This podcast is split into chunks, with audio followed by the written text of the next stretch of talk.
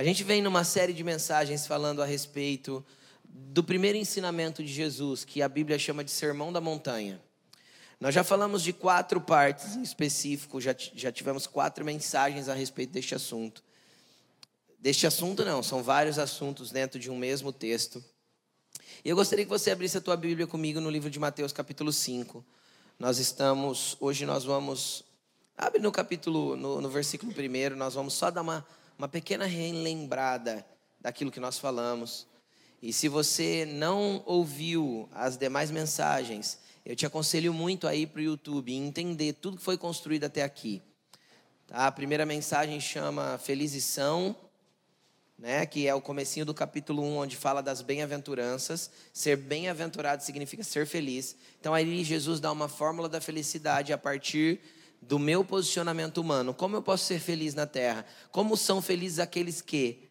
E ali ele mostra o arrependimento, ele mostra o desejo de fazer as coisas certas, ele mostra várias coisas que nós temos que nos posicionar para poder sermos felizes. Depois nós entramos numa outra mensagem chamada Sal e Luz. Tá no YouTube também. Essa mensagem Sal e Luz, ela transmite o quanto quando Deus nos transforma no modelo do começo do capítulo, como nós podemos influenciar as pessoas que estão ao nosso redor. Agora é muito interessante porque tem uma palavra muito forte dentro desse texto que Jesus fala assim, ó, se o sal perder o sabor, ele não serve para mais nada, a não ser ser pisado pelos homens. Quem gostaria de ser pisado pelas pessoas aqui? Então entenda como ser sal e luz, porque se você deixar de ser sabor, não te resta mais nada a não ser pisado pelas ser pisados pelas pessoas. Então, assista essa mensagem. Depois nós falamos a terceira mensagem, nós falamos o quanto Jesus é, comparou a nossa vida com a vida dos hipócritas, fariseus e mestres da lei. E ele falou: ó, não sejam assim, porque eu não vim para revogar a lei, eu vim para deixar ela mais completa. E aí, a semana passada, a gente falou a respeito de assassinato, homicídio. Jesus falou assim: ó, tá escrito, não matem, não matem as pessoas, não mate ninguém. Se você matar, você está sujeito a julgamento. Aí ele pega e fala assim: Olha, eu vou deixar isso mais completo. Eu digo: se vocês usarem as palavras para matar os outros, vocês vão sofrer o mesmo julgamento no ambiente espiritual. O homicídio chamado ofensa. Tá? A anterior chamei cedendo à injustiça, porque compara a justiça dos fariseus. Então assista, isso é uma construção. E não assista por assistir. Pega a sua Bíblia. Leia o texto. Assiste a mensagem. Releia o texto. E releia o texto de novo. Sabe por quê? Porque Tiago, capítulo 2, acho que é capítulo 2, fala assim: que o homem que ouve a palavra, mas não pratica, é semelhante a alguém que se contempla no espelho e quando ele sai da frente do espelho, ele esquece como é o seu rosto. Como você pode chamar uma pessoa que, se, que esquece do seu próprio rosto? Doido, maluco, retardado no sentido real de retardamento mental. Cara, algum problema tem, porque quando você bate uma selfie, os homens não, né? O homem pode sair na selfie de qualquer jeito. A mulher quer ver como ficou para ver como ela tá na foto. É ou não é? É. Aí ela quer ver, aí ela amplia a foto. Pode ter pode ter 150 pessoas na selfie. Ela faz assim com o dedinho até aí na carinha dela. Para ver se ela não ficou com o olho fechado, não ficou com o cabelo feio, não ficou com a cara torta. Alguma coisa não aconteceu. E se ela ficou feia, ela quer que 150 bata a foto de novo. É ou não é? Então, o que, que Tiago falou? Cara, se você ouve a palavra, mas não coloca ela em prática, você é retardado. Você é semelhante a uma pessoa que se vê no espelho e esquece quem é, como que é a sua cara. Entenderam? Por quê? Porque a palavra expõe quem você é de verdade, como um espelho. Então, se o reflexo daquilo que eu vi não gera transformação em quem eu sou, está faltando alguma atitude para que isso aconteça. Amém? Amém? Vamos lá, vamos continuar. Hoje nós vamos falar a respeito a respeito de adultério. Jesus falando a respeito de adultério. E abra a tua Bíblia comigo em Mateus 5, versículo 27. Deve ir para o telão também. Mateus 5, cap... versículo 27, vocês acharam aí? Diz assim: Vocês ouviram o que foi dito. Ou seja, Jesus está citando a lei novamente. Não adulterarás. A lei diz: não adulterarás. Eu, porém, vos digo, mas eu lhes digo: qualquer que olhar para uma mulher para desejá-la, já cometeu o adultério com ela no seu coração. Olha Jesus mudando a esfera do negócio de novo. A palavra adultério aqui, é, na, no que foi escrito no grego, ela significa, ela é uma palavra chamada, é uma palavra difícil de falar, moisheu, moisheu, moisheu, é em línguas, né? Então, é moisheu. E o que, que ele fala? Que é isso, cometer adultério, ir para a cama com outra pessoa que não seja o seu marido, a sua esposa. É isso. É isso aí. Cometer adultério. Só que é interessante. Deixa eu tentar explicar um negócio para você rapidinho, presta bastante atenção. Jesus não falava grego. Jesus falava hebraico. Por que está escrito em grego, pastor, o Novo Testamento? Porque se você quisesse que um, um escrito se espalhasse pelo mundo hoje, que língua você escreveria? Inglês. E no mundo da época, a língua falada no mundo era grego. Então, se um escrito precisava entrar em todo o Império Romano e avançar as fronteiras daquela época, ele tinha que ser escrito em grego. Até porque a maioria dos escritos eles eram verificados, porque o Império era muito, muito rigoroso. As cartas não iam assim lacradas e tinha sigilo, isso não existia.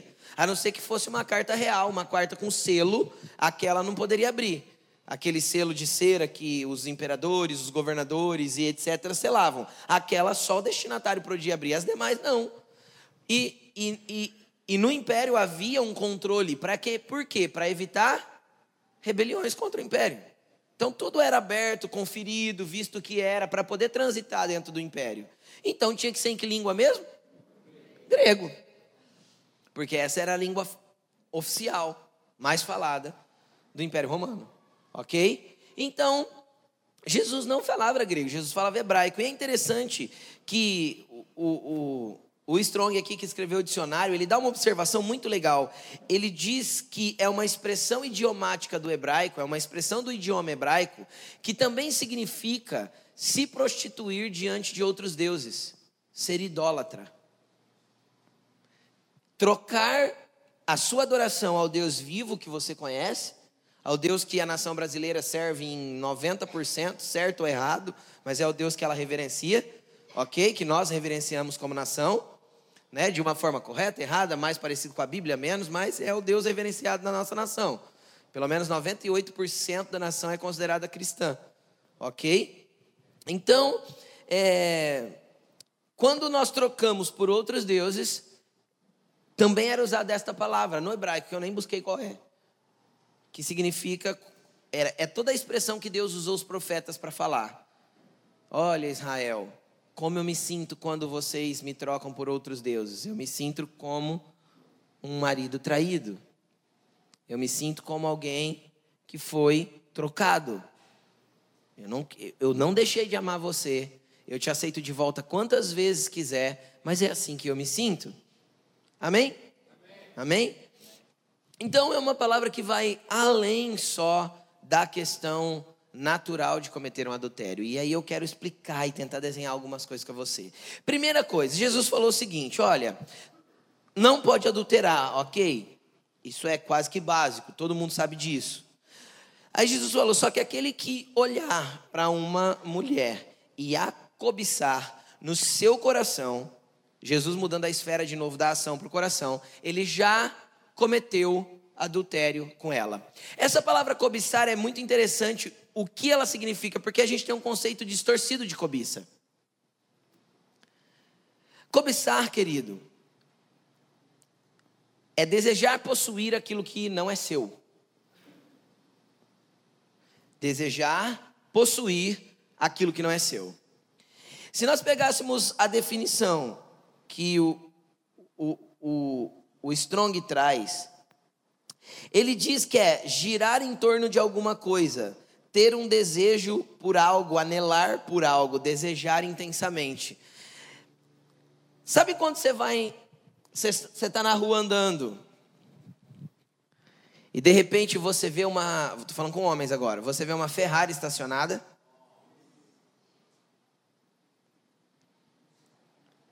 Cara,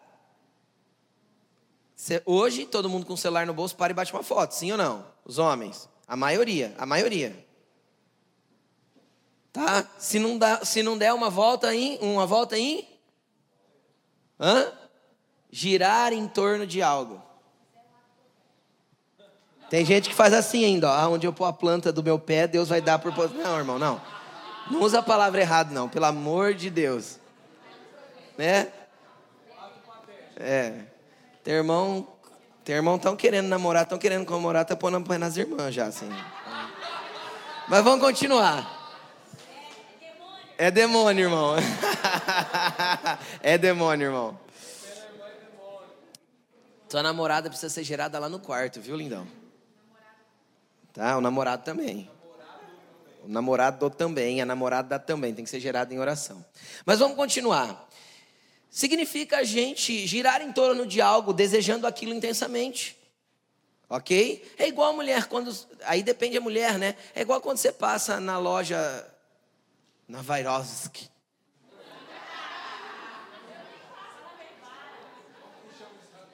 Swarovski. Na Pandora. Né? Você olha e fica, o olhinho brilha. Ai, amor, que lindo.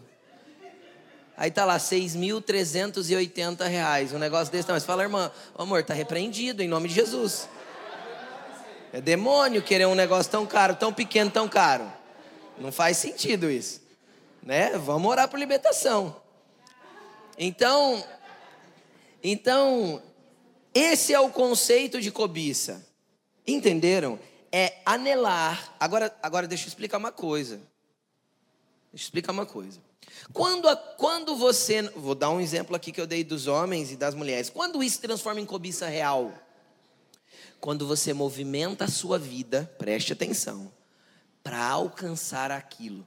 Quando você dedica coração, alma, força entendimento para buscar aquilo. Porque uma vez que eu, que eu olhei para algo que é uma vitrine, não é de ninguém, é? Não. Então não tem problema eu querer, tem? Não. Qual que é o problema? É estar tá totalmente fora das minhas condições. E eu ficar girando em torno daquilo. Aí virou cobiça. Agora, agora para a gente entender melhor a cobiça e por que, que a cobiça existe, como que ela existe. Porque ah, tá, pastor. E aí, nossa, ficou difícil agora Deus separar. Deixa eu te explicar uma coisa. A cobiça tem uma base, tem um fundamento, tem uma razão do porquê ela existir. A cobiça não existe porque, ah, desejei, cobicei. Eu vou voltar no assunto aqui de relacionamentos, tá? Deixa eu dar uma volta porque eu quero fundamentar a cobiça. A cobiça ela vem de uma base muito interessante, que é a base da insatisfação e do descontentamento. Abra a tua Bíblia comigo ou acompanhe no telão comigo, 1 Timóteo capítulo 1 Timóteo capítulo 6, versículo 6. Olha o que Paulo diz aí. Onde a cobiça nasce? Olha aí. Tá no telão? De fato, a piedade com contentamento, preste atenção nessa piedade. Deixa, eu explicar uma coisa. Tradução brasileira, toda a tradução brasileira da Bíblia, essa palavra piedade é mal traduzida. Porque quando a gente fala de piedade, a gente não consegue nem explicar direito o que é piedade. Parece que é dó. Não é? Sim, não é isso que você pensa? Ah, teve piedade, teve dó. Ok? Não é esse o, o que essa palavra significa. A palavra significa, a palavra é, é, é, piedade, ela significa uma reverência a Deus de forma intencional. Entenderam? Uma reverência a Deus de forma intencional. É isso que significa essa palavra. E está traduzido em todas as traduções, nossa, está traduzido errado, todas. Não, eu não acho que deveria ser usada, ou a, piedade, a palavra piedade tem outro significado que eu não sei. Eu nunca fui para o dicionário procurar o que significa piedade. Pode ser que tenha outro significado. Mas vamos lá. Está escrito assim: ó, de fato, a reverência a Deus com contentamento, com o quê? Olha para o teu irmão e fala assim: contentamento, irmão. É fonte de grande lucro, ou grande fonte de lucro. Quem quer ter lucro aqui? Lucro é quando a gente fez tudo e sobrou. Não é? Não é lucro? Quem gostaria de viver em lucro sempre? Então você se reverenciar diante de Deus com contentamento vai ter sobra, grande sobra. Preste atenção no que Paulo está falando. Pois nada que trouxemos para este mundo, pois nada trouxemos para este mundo e dele nada podemos levar. Por isso, versículo 8: Por isso, tendo o que comer e tendo com que nos vestir, estejamos satisfeitos. Olha para o teu irmão e fala assim: satisfação, satisfação. contentamento. Satisfação e contentamento é a base para você nunca cobiçar nada. Se você está satisfeito com o que tem, está contente com o que tem, acabou a cobiça. Matou. Pastor, eu não consigo. Deixa eu te explicar uma coisa. Isso vem tão pelo Espírito Santo, é tão do Espírito que você precisa buscar isso, é tão de Deus que você tem que buscar isso, que o apóstolo Paulo, na caminhada dele de fé, ah, mas Paulo era um grande homem de Deus. Cara, Paulo era um homem sujeito às mesmas paixões que nós. Você já leu Romanos capítulo 7? Miserável homem que sou, quem me livrará do corpo dessa morte? Porque o bem que eu quero, esse eu não faço, mas o mal que não quero, eu faço. E agora encontro dentro de mim a lei do pecado e da morte, e ele vai brigando contra si mesmo. Ali na, no capítulo 7 de Romanos. Então, Paulo vivia as mesmas guerras de desejos ruins que nós vivemos. Amém? Só que ele aprendeu a levar o contentamento dele a um nível tão alto e a satisfação a um nível tão alto que ele disse assim, ó, para mim, para mim. E eu creio que deveria ser para vocês também. É isso que ele diz. Por isso, pelo contentamento, pela satisfação, se você tiver o que comer e o que vestir, esteja satisfeito. Porque uma vez estando satisfeito, você extinguiu a cobiça da sua vida. Então, homem, mulher, esteja plenamente satisfeito em seu casamento. Ai, pastor, que eu casei para ele me fazer feliz e ele não me faz feliz. Esse é um grande problema. Ninguém pode casar esperando que a base da tua felicidade esteja no outro. Se você não for para o seu casamento inteiro, completo, você vai ficar esperando da outra pessoa uma coisa que ela nunca pode te dar, porque isso só vem da parte de Deus. É igual os meninos, os homens que muitos já me procuraram, pastor. É, eu tenho problema com masturbação. Aí quando eu casar, isso vai resolver? Não, vai piorar, seu burro. Se você não se resolve quando você é solteiro, você não se torna inteiro em Deus quando você é solteiro, você nunca será inteiro em Deus porque Deus te dá uma mulher. Porque ser livre destas coisas tem a ver com você ser íntegro, completo, andar em justiça, já falamos sobre isso. Andar em ordem. Quando você anda em ordem com você mesmo, você vai elevar os padrões. Então você já não casa mais para ser feliz. Porque a tua felicidade, a tua alegria, a tua paz não está baseado no que as pessoas ao teu redor fazem. Então você precisa parar de acreditar nas mentiras que Satanás fala na sua mente, de que o teu casamento não vai dar certo, de que a tua vida não vai dar em nada, de que não tem esse homem não tem jeito, essa mulher não tem jeito. Você precisa parar de acreditar nessas mentiras e começar a acreditar que Deus colocou a pessoa do, certa do teu lado para cumprir o propósito que ele tem para vocês juntos. Esteja satisfeito. Quando eu estiver satisfeito, eu eliminei a possibilidade da cobiça. Agora, por que Jesus ele vai para o âmbito dos olhos e ele trata aqui diretamente com homens? Não que a mulher não cobice, é que o ambiente da cobiça da mulher é diferente. A mulher às vezes cobiça, como eu disse, cobiça o cabelo da outra, a bolsa da outra, cobiça, sei lá, a joia da outra, o corpo da outra. Sim, sim. Se a mulher tá, tô dando um exemplo, tá? Se a mulher tá com aquela bolsa na cara aqui no braço, ó, chega, né? Mas se a bolsa dela é inferior à da outra mulher, ela, ela já cata daqui e faz assim. Insatisfação com aquilo que tem. É demônio. É demônio que instiga isso mesmo, sem dúvida, é demônio. Queridos, a verdade é, eu, eu, eu tiro exemplo, por exemplo, o ano passado. O ano passado eu comecei a ficar insatisfeito com o carro que tinha. Por quê? Porque ele não me atendia? Não, me atendia muito bem. Porque ele não tinha o que eu precisava para as viagens, que às vezes eu faço viagens de 12 horas, viagens longas. Não, atendia. Muito bem, muito bem. O que que começou, o que começou a gerar insatisfação? Que ele ia para a oficina e eu quase fiz um cartão de fidelidade com o Duda. Não aguentava mais pagar o Duda, eu já parcelava por lote, né? De tanto que quebrava. Porque chegou num, num, numa quilometragem que é normal dar aquele monte de manutenção. Aquilo me deixou insatisfeito. O que, que eu quis fazer? Trocar de carro. Sempre a insatisfação vai te levar para um lugar de se movimentar. Se isso é coerente, ok. Agora, se fugiu da tua alçada, entrou no ambiente de cobiça, você começou a girar em torno de algo que não é tempo de você ter.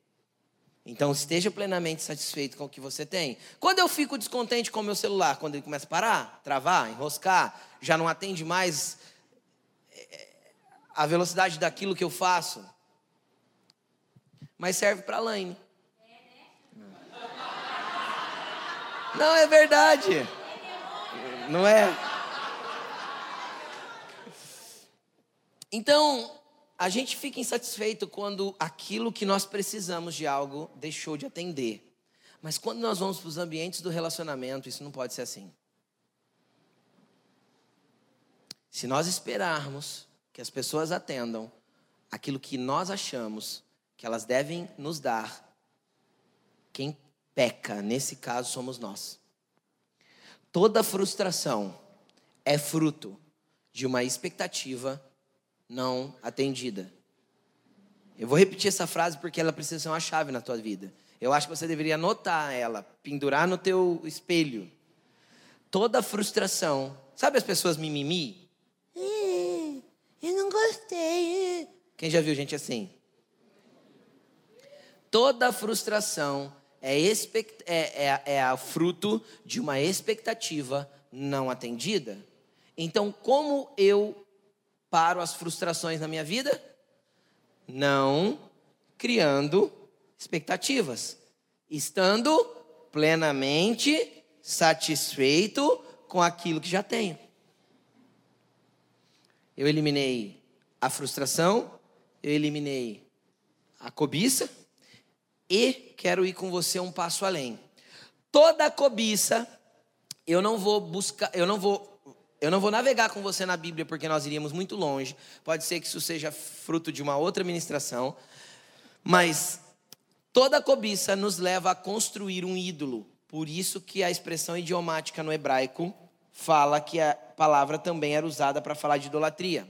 Por quê? A partir do momento que nós queremos muito uma coisa e que aquilo se torna muito importante para nós, e a nossa vida começa a girar ao redor daquilo, e a gente começa a dedicar o que Deus mandou dedicar só para Ele. Adore o Senhor teu Deus de todo teu entendimento, alma, forças e coração. Quando eu começo a dedicar essas coisas a atingir, conseguir, obter, seja no casamento, quando eu começo a dedicar tudo isso a uma coisa, esta coisa, independente do que é, pode ser uma pessoa, pode ser teu filho, pode ser teu marido, pode ser teu carro, pode ser tua casa, pode ser o que for. Se você começou a dedicar tudo isso de forma desenfreada e aquilo ali é, é o centro de toda a tua conversa, de toda a tua mente, de todo o teu cansaço, de todo o teu pensamento, ou seja, de toda a tua vida, aquilo se tornou um ídolo para você. Então existe muito crente idólatra. Uh!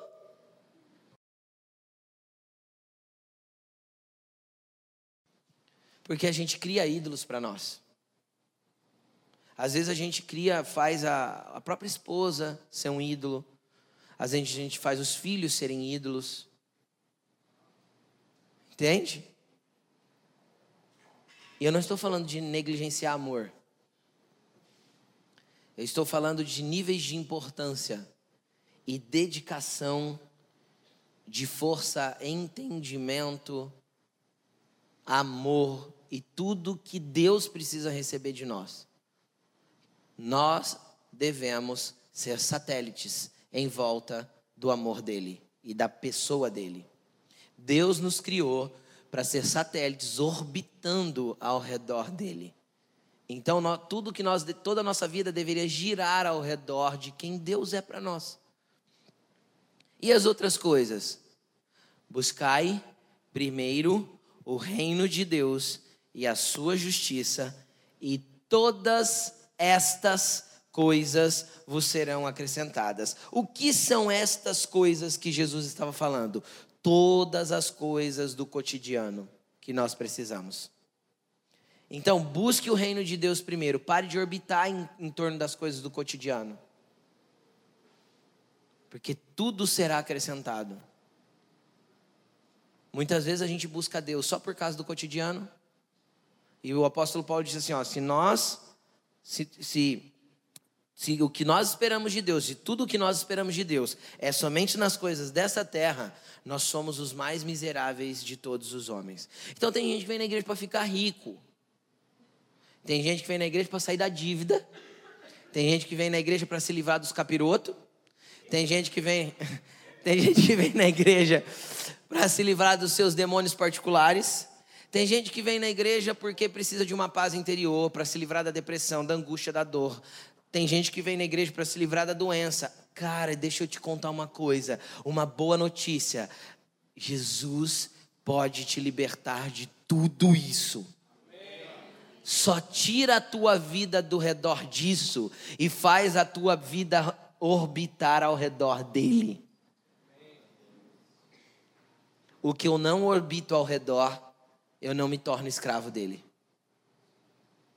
Entenderam? Não se torna um ídolo para mim. Então você consegue entender a sequência? Descontentamento, insatisfação gera ambiente de cobiça. Eu insistir no ambiente de cobiça vai gerar um ambiente de idolatria. Como que eu elimino a idolatria da minha vida, pastor? Sendo satisfeito, tendo contentamento, porque é grande fonte de. Como começou? Timóteo 6,6. Grande fonte de lucro. Quer ter muito? Quer ter de sobra? Esteja contente com o que já tem. Cara, isso é um segredo de Deus, isso é uma chave, isso é. Uau! Ah, se todos nós entendêssemos isso. Ah, se isso tudo se tornasse real na nossa vida, de forma precisa e completa. Amém? Amém? Vamos continuar. Aí ele disse o seguinte: que o homem que atentasse para uma mulher, e a mente dele, o coração, não é isso?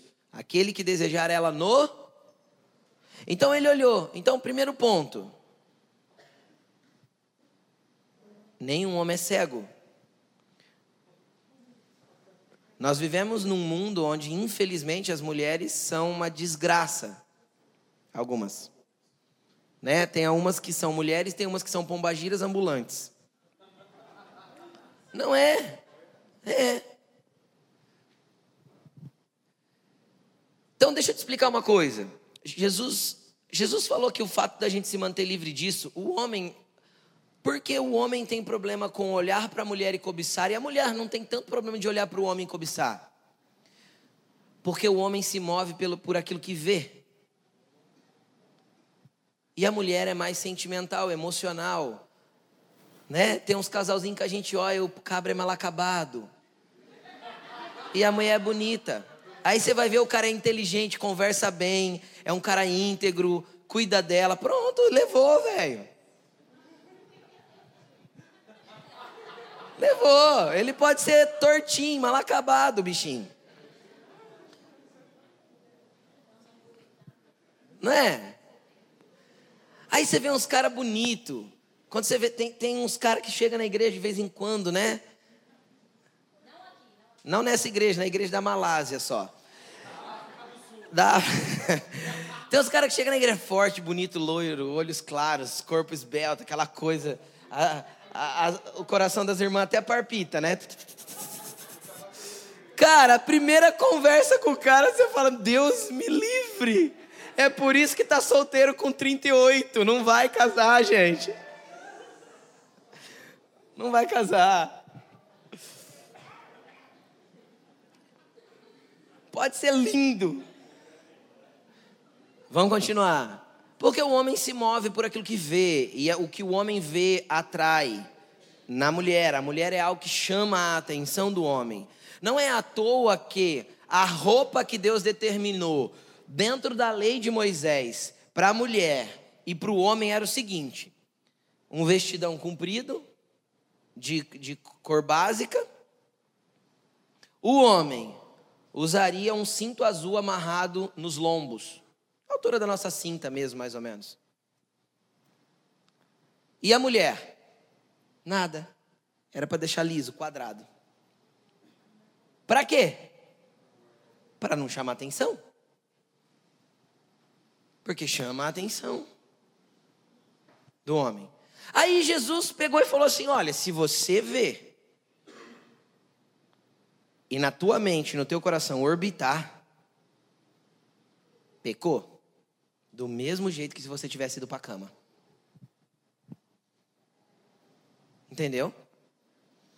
Pastor, eu não consigo mais forte do que eu. Eu não quero olhar, pastor. Sabe o que o apóstolo Paulo ensinou? Que não vem tentação sobre nós, senão humana. Então a tentação parte de quem? Do ser humano, do homem. Mas Deus é fiel e justo para, junto com a tentação, dar também o escape. Deixa eu te contar o nome do teu escape: pescoço.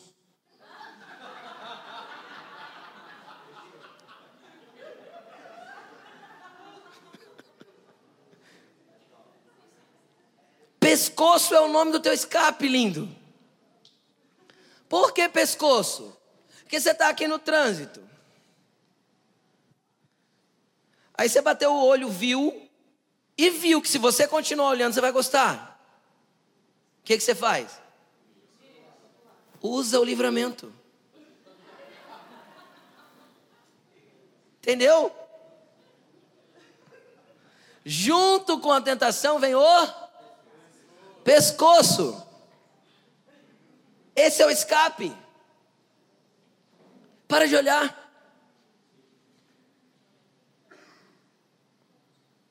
É só parar de olhar. Ah, mas pastor, eu olho e não cobiço. Meu coração é limpo.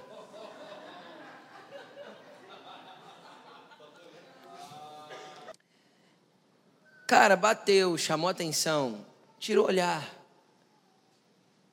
Agora tem um problema.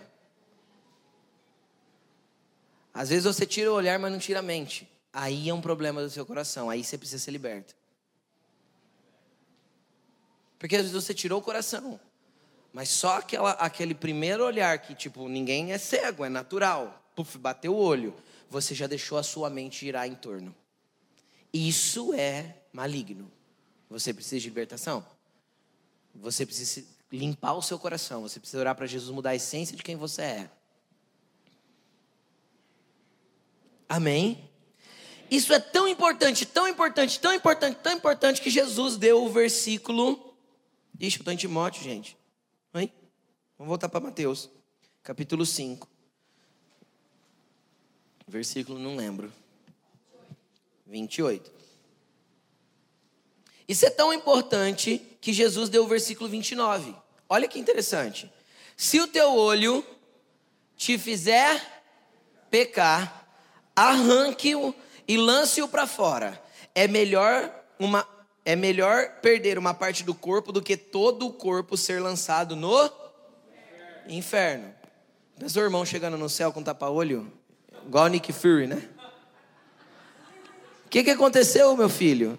Ah, Jesus, eu estava pecando, eu ranquei, mas aí eu comecei a pecar com o outro. É, nem vai estar no céu. Não tem a ver com automutilação, é óbvio. É óbvio, Jesus nunca daria um ensinamento desse. O que que Jesus está ensinando? É importante ter o olho para você? Subirá ensinou isso quarta-feira. Quem estava lá ouviu, vai ouvir de novo. Quanto, por quanto você venderia teu olho?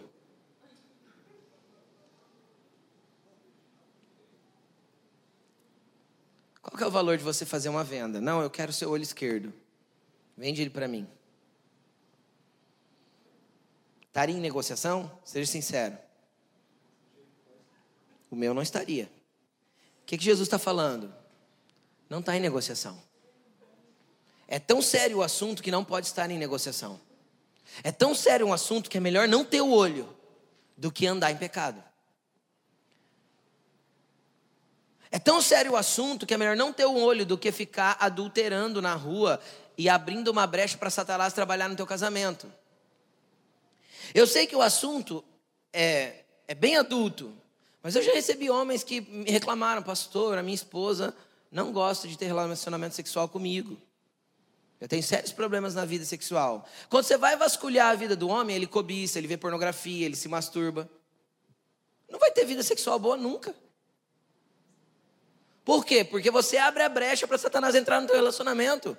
Você se mantém em adultério, como você quer que Deus abençoe? Aí aquele, aquele versículo, bem-aventurado leito sem mácula.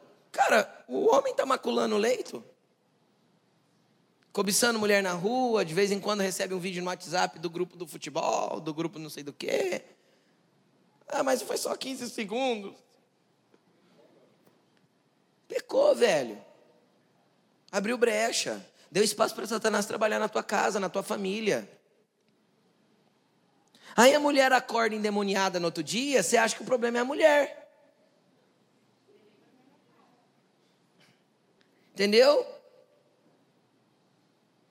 Aí você acha, ai, minha mulher amanheceu o cão hoje. Não é nem época de TPM, não sei o que está acontecendo. É o cão que você trouxe para dentro de casa. Porque a Bíblia diz, eu não falei disso de manhã, mas amém. Se Deus quer ensinar isso, amém. O apóstolo Paulo diz em 1 Coríntios capítulo 7 que quando nós temos relacionamento sexual, nós podemos santificar o outro. Santificar o outro. Ele falou assim: ó, aquele que não crê em Deus, se tem um cônjuge, que um crê em Deus e o outro não, um serve o Senhor e o outro não, aquele que serve santifica através do ato sexual aquele que não serve. O ato sexual não é meramente carnal, lindo, é uma transferência espiritual. Muito espiritual. Aí o cara viu pornografia, aí ele chega em casa todo Chega na esposa todo excitadinho, tem relacionamento sexual, transferiu o que para ela? Benção? é demônio, irmão. Transferiu maldição. Aí ela acorda no outro dia dando chute para todo lado, nervosa, brava, aquela esposa assim adorável. Aí você briga com ela. Aí Satanás fica assim, ó. E... Isso vai manter você num ciclo de prisão. Que nível de importância isso tem? Arranca teu olho, cabeção. Mas não faz. De tão importante que é. Olha o próximo versículo. E se a sua mão direita o fizer pecar, corte-a e lance-a fora é melhor perder uma parte do seu corpo do que ir com todo ele para o inferno. Agora veja bem, por que Jesus deu o exemplo do olho, que ele estava se, referindo à cobiça, o assunto é cobiça, ok? Ele fala do olho, mas também fala da mão, porque fala do desejo de possuir. Ações. Aí entra também a mulher, porque às vezes a mulher quer possuir coisas que não está na alçada do marido, que não está na envergadura financeira, que não está em nada. Cara, corta a mão, pelo amor de Deus. Quanto você venderia a tua mão?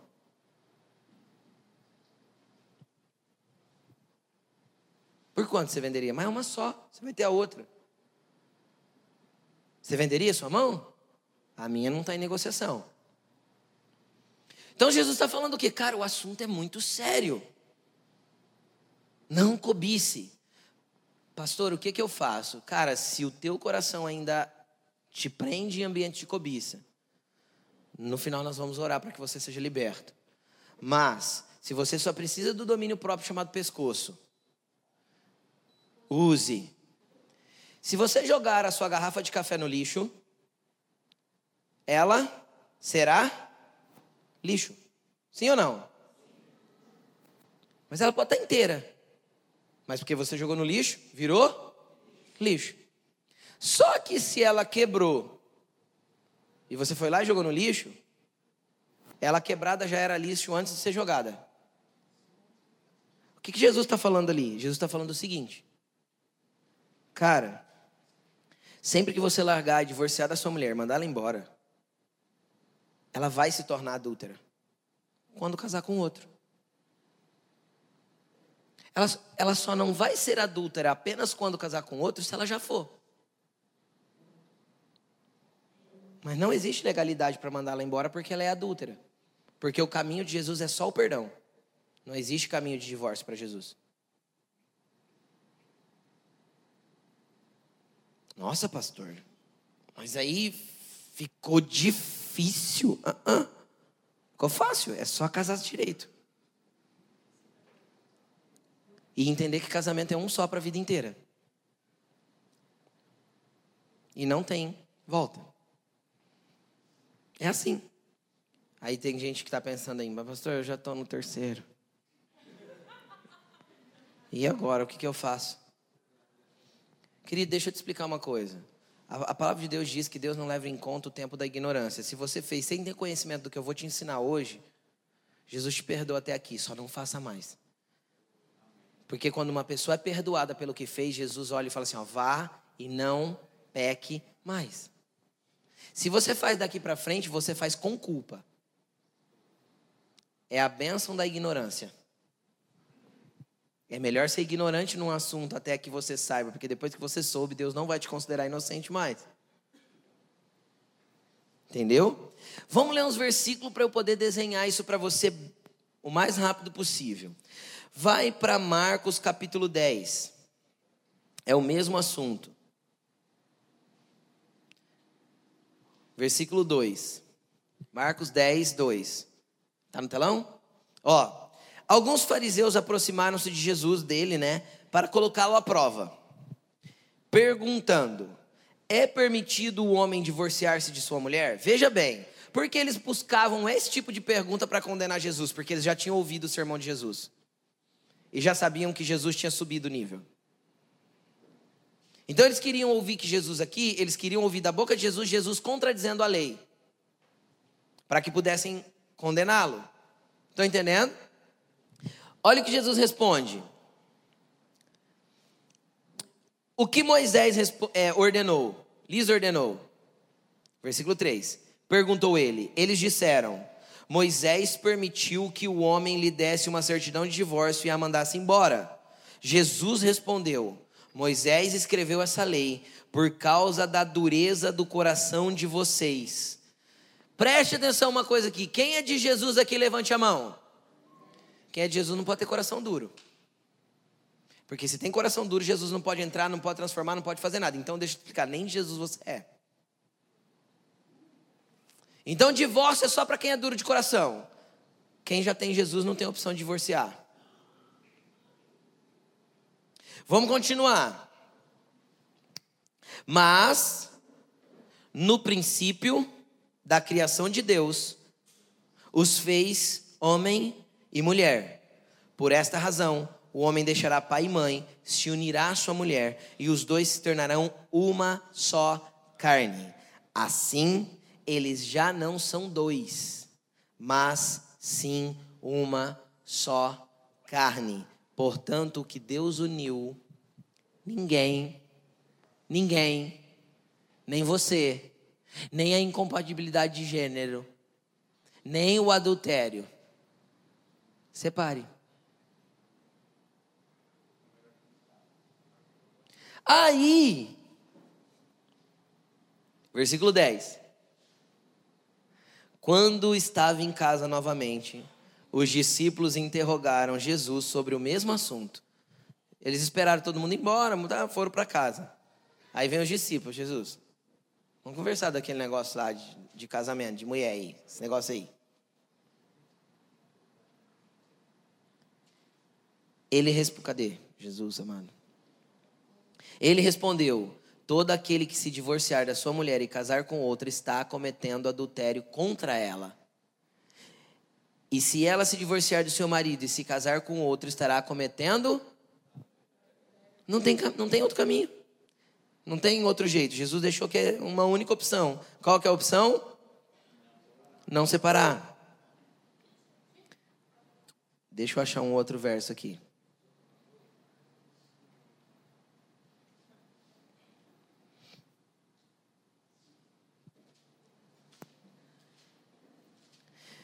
Mateus 19, 8.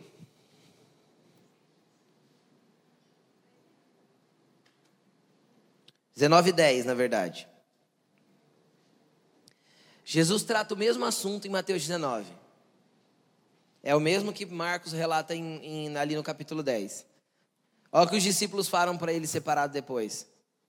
Os discípulos disseram: Se essa é a situação entre o homem e a sua mulher, é melhor nem casar. Os discípulos viram a situação e falaram assim: então, então é melhor não casar?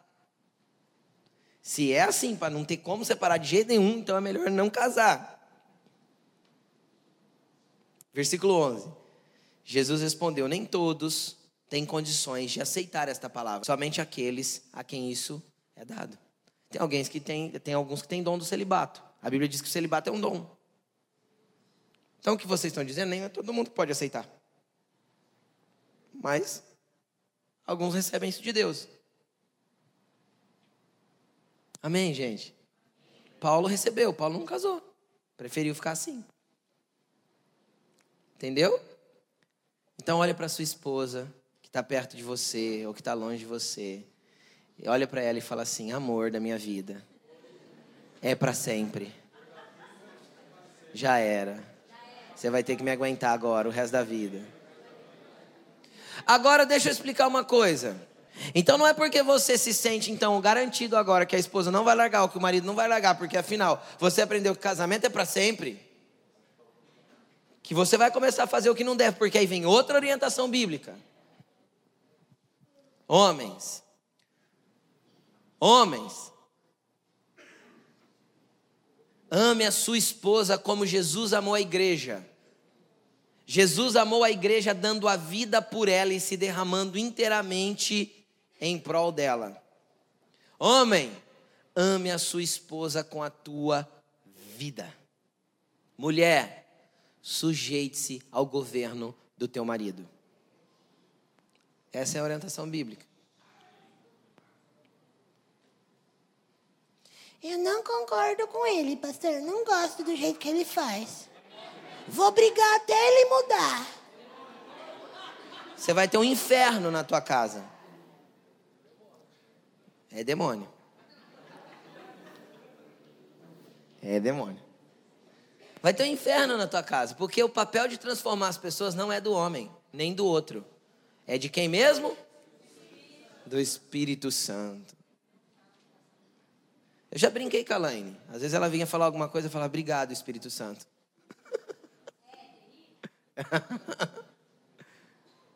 Porque o papel de transformar o próximo é do Espírito Santo. Então você quer que seu marido seja quem? Quais as mulheres que querem que o marido seja cada dia mais parecido com Jesus aí? Levanta a mão. Olha lá, levanta a mão. Quais as mulheres que querem que os maridos sejam mais parecidos com Jesus aí? Levanta a mão. O que, que você vai fazer, mulher? Orar. Jesus, pega ele. Mas pega com força, Jesus.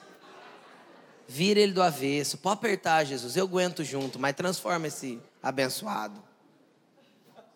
E você fala para Jesus, não para o outro. Eu não aguento mais meu marido. Jesus não transforma aquela desgraça. Aí você pecou contra seu marido.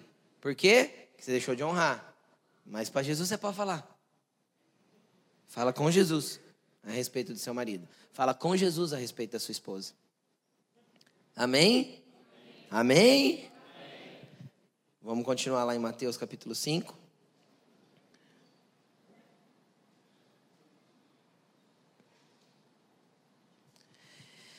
Sabe o que é interessante aí?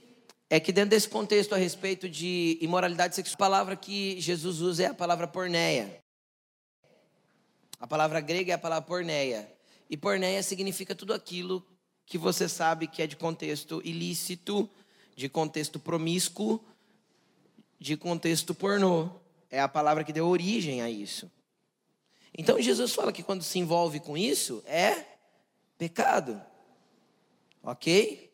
Então não transforme o seu casamento nisso, não transforme a sua esposa, o seu marido nisso, porque isso é um problema. É a garrafa de café boa sendo jogada no lixo. Entendeu?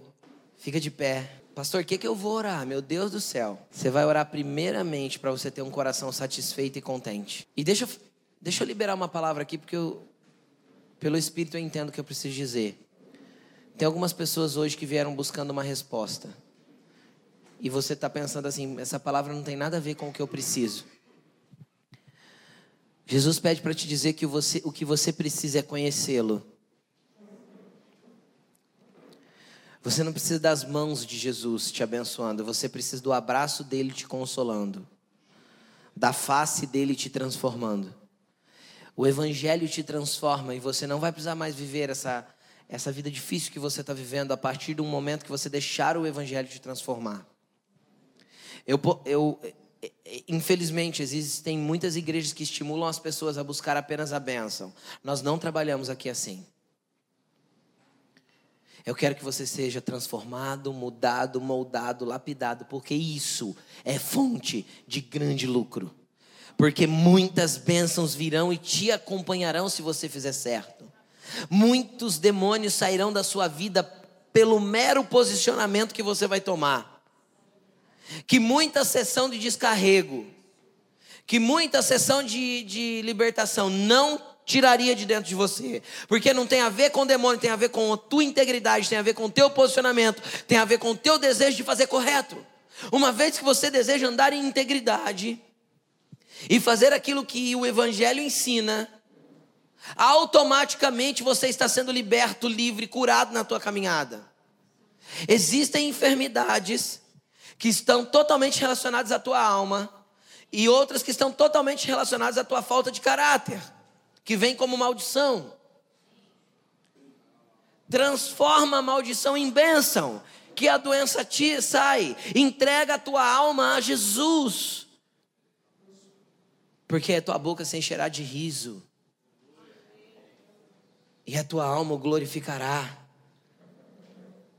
Viver com Jesus é a única maneira de viver em liberdade genuína, de viver realmente abençoado. Eu não preciso ficar orando para que você receba a bênção, porque eu não sou o abençoador, o abençoador é o teu Senhor, o meu Senhor, é o teu Salvador, o meu Salvador. Eu quero que você o conheça como eu o conheço. Eu quero que você me imite do jeito que eu estou lutando para ser um imitador de Cristo. É isso que eu quero para a tua vida. E às vezes isso não faz muito sentido para você que está aqui hoje pela primeira vez. O que eu posso te dizer, Jesus te ama tanto que ele não vai te deixar enganado. Ele prefere te falar a verdade, confrontar o teu interior, do que deixar você preso numa mentira que pode te levar para o inferno. Jesus nos ama muito, a ponto de não nos deixar como somos. Nessa hora você vai olhar para dentro do seu coração, fechar os seus olhos, e você vai perguntar para Jesus: Jesus, que essência eu tenho aqui dentro? O que dentro de mim que precisa ser transformado? O que dentro de mim precisa ser arrancado? Quem eu preciso perdoar?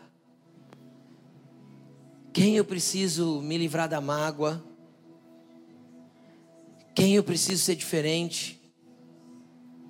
Quem eu preciso ser, Jesus? Senhor, quais são os ambientes de cobiça que eu vivo? Começa a se autoanalisar. Quais são as coisas que eu desejo de forma errada, de forma contrária à tua palavra? Eu não quero mais desejar. Eu quero estar plenamente satisfeito com o que já tenho. Solteiros estejam plenamente satisfeitos com o teu celibato, o teu casamento vai chegar. E vai chegar abençoado por Deus. Casados, estejam plenamente satisfeitos com seu marido, com a sua esposa. Isso vem do Senhor, não vem de homens. Fala, Senhor, eu preciso de um coração grato. Meu coração é ingrato, eu reclamo de tudo. Eu murmuro de tudo, nada tá bom. Mas falar com Ele, eu preciso de um coração grato, Jesus. Busque Ele, busque Ele. Só você que quer viver diferente, quer sair do seu lugar, venha para frente. Você que já não quer mais ser dessa forma, vem. Você que quer um coração limpo, um coração transformado, sai do teu lugar e vem. Você que quer deixar Jesus mexer na essência do seu coração, vem.